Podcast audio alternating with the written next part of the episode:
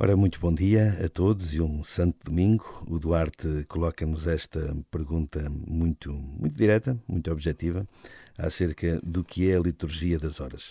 Uh, não sei se quem nos está a escutar uh, já alguma vez ouviu estas, esta, este nome ou, já, ou tem alguma ideia sobre o assunto, mas uh, eu começava por dizer que há, outros, há outros nomes dados a esta a esta mesma, esta mesma oração, no fundo, porque já lá vamos uh, perceber que oração é esta, uh, mas uh, dizer apenas que muitas vezes dá, se refere também à liturgia das horas como o ofício divino. A liturgia das horas é um nome que, que agora está em vigor no pós-Concílio Vaticano II, com a própria reforma da liturgia. Ofício divino era aquele nome dado a este, esta mesma oração até, uh, até ao concílio, até à realização do Concílio Vaticano II. Ora bem, então o que é esta, uh, o que é esta liturgia das horas?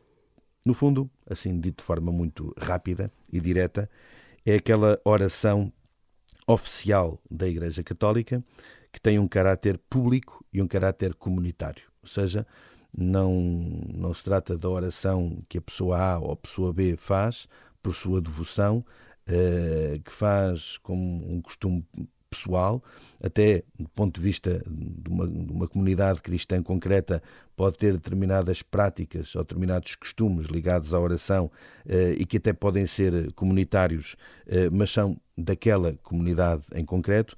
Esta é aquela, é aquela oração oficial da Igreja para toda a Igreja Universal e que se torna assim a estrutura uh, que, que, em todo o mundo uh, dá corpo uh, à oração diária que se realiza na Igreja.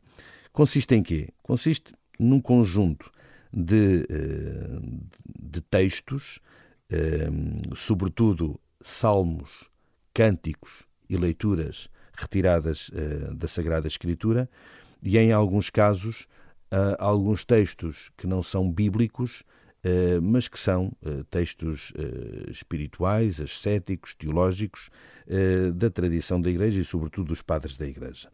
Com isto, o que é que, o que, é que a Igreja faz? Enfim, cumpre este mandato que recebeu de Cristo de orar e louvar a Deus de forma regular e que, de alguma maneira, também presta o louvor a Deus e glorifica o, o próprio Deus. Porquê das horas? Porque uh, se trata da, da estrutura organizada uh, da, da, oração da Igreja ao longo das horas do dia. Uh, que, que, que, horas são estas? as horas matutinas do início do dia, e portanto associado a essa, a essa hora existe o invitatório, que é apenas a leitura de um salmo, assim a primeira, a primeira oração do dia. Depois, a oração de laudes, oração do louvor, oração da manhã. O ofício de leituras, uh, que também normalmente está associado às primeiras horas do dia.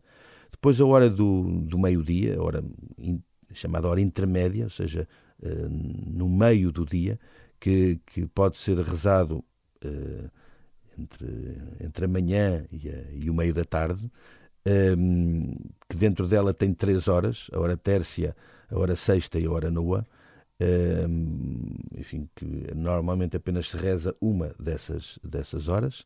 Depois a oração da tarde, a oração de vespertina, a oração de vésperas.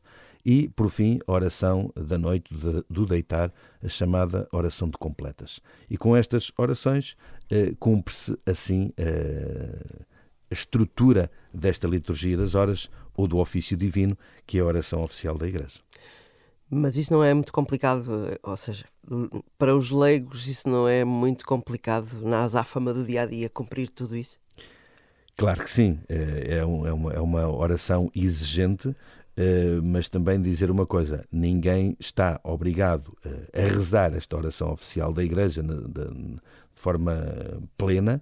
Quem tem essa obrigação são os clérigos, os bispos, os padres, os diáconos, Uh, e também nos mosteiros há a tradição desta oração uh, feita de forma comunitária. E, portanto, os, os, os, clérigos e os religiosos organizam normalmente também a sua vida a partir também da, da, vida de oração e da vida de relação com Deus. Portanto, não, não se trata aqui de uma dificuldade que eu tenho que cumprir, Trata-se da maneira como eu vivo a minha vida a partir de Deus. E, portanto, como vivo a minha vida a partir de Deus, eh, isto não é uma dificuldade, porque isto é a realidade da, da, da, vida de um, no meu caso concreto, da vida de um padre. Claro que às vezes pode surgir uma coisa ou outra e, e não conseguir rezar uma das horas. Às vezes, já me estou a confessar publicamente.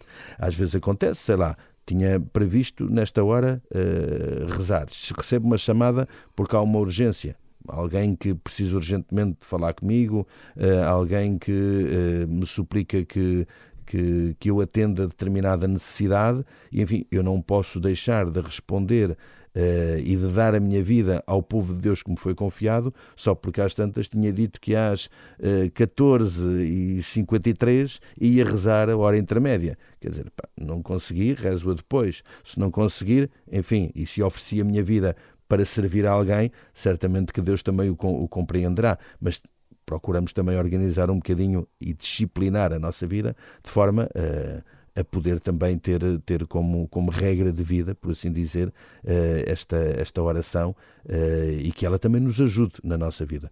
Porque hum, para quem faz da sua vida uma resposta à vontade de Deus, há também muito a necessidade de perceber qual é que é a vontade de Deus. E é na oração, e sobretudo também através da oração uh, do ofício divino ou da liturgia das horas, que também nos colocamos nesta plena comunhão com o Senhor uh, a quem servimos e, e que, no fundo, que, que, também transportamos na nossa própria vida e no nosso próprio serviço. Para os fiéis leigos, não tendo esta obrigação, e se quiserem rezar alguma destas uh, orações no seu ritmo diário, pois podem e devem fazê-lo, uh, não, não tendo a obrigação de rezar a totalidade da liturgia das horas, podem eleger, por exemplo, uma destas, destas horas. Sei lá, eu conheço pessoas que rezam habitualmente a oração de laudos, a oração da manhã, ou algumas que rezam habitualmente a oração de vésperas, do final do dia, da, da oração vespertina. Portanto, podem rezar não a totalidade, mas uma destas horas.